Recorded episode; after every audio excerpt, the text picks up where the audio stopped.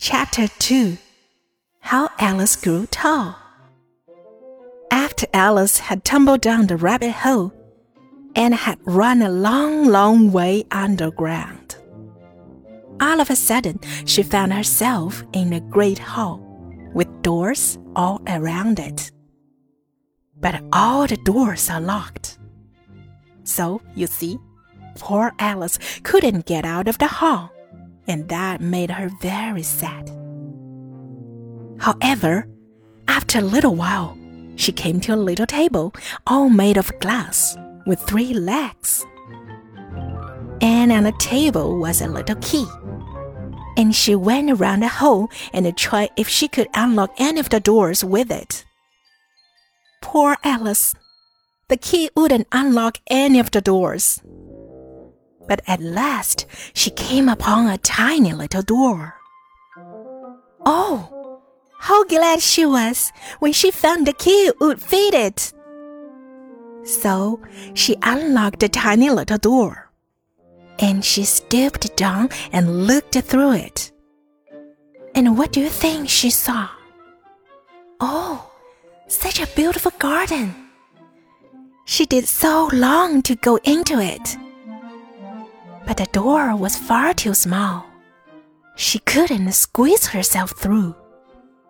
Any more than you could squeeze yourself into a mouse hole. So, poor little Alice locked up the door and took the key back to the table again. And this time, she found a quite new thing on it. What do you think it was? It was a little bottle with a label tied to it with the words, Drink me, on the label. So she tasted it.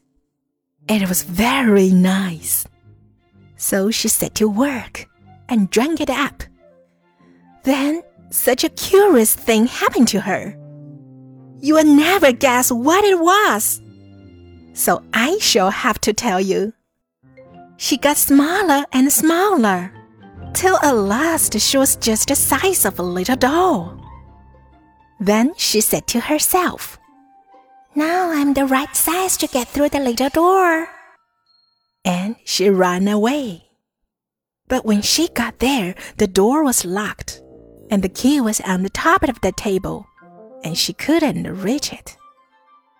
Wasn't it a pity she had locked up the door again? Well, the next thing she found was a little cake, and it had a word, Eat me, marked on it. So, of course, she set to work and ate it up.